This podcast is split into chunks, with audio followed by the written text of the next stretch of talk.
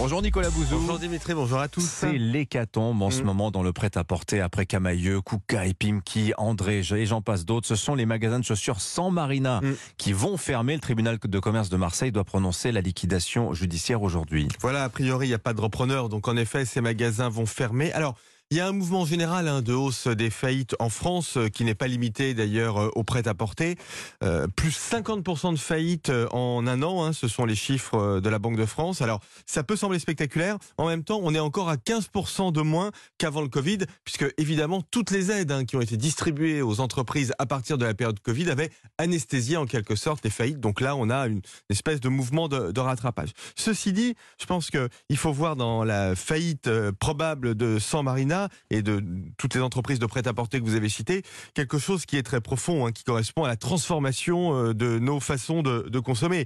Euh, c'est un secteur qui fait face à l'essor du commerce en ligne, à l'effort des ventes, à l'e- à l'essor des ventes d'occasion, Mm. euh, le rapprochement avec le monde artistique, la reconfiguration hein, des chaînes d'approvisionnement, la hausse des loyers des boutiques dans les grandes villes et même la pénurie des points de vente. Donc c'est un secteur qui fait face à de très grands défis. Alors il y a aussi les difficultés aussi bah, des consommateurs, la classe moyenne. Ça fragilise les marques de moyenne gamme, ça Nicolas. Ouais, alors euh, vous avez raison, c'est encore euh, plus vrai dans les pays anglo-saxons. En France, on va dire que les inégalités sont à peu près euh, contenues, mais je parlerai aussi d'une exigence à la puissance 10 des consommateurs. Ce que je veux dire par là, c'est que les consommateurs, quels qu'ils soient et quel que soit leur niveau de revenus, veulent soit du low cost, mais qui soit vraiment du low cost. On voit des gens qui ont de l'argent, qui se tournent hein, vers des produits low cost, mais ils veulent que ce soit vraiment pas cher. Et puis vous avez des consommateurs, ce sont parfois les mêmes, qui de temps en temps veulent se faire plaisir avec un produit de grande qualité. Et c'est là tout le défi des entreprises, hein, c'est être capable de se spécialiser soit sur du low cost, soit sur du luxe. Alors ce que vous dites là pour une marque euh, entre le luxe et le low cost, euh, finalement c'est le désert. Est-ce que ça s'applique aussi pour un pays Bah, complètement, et je crois que c'est tout le défi de l'industrie euh, française. hein. La France a des coûts de production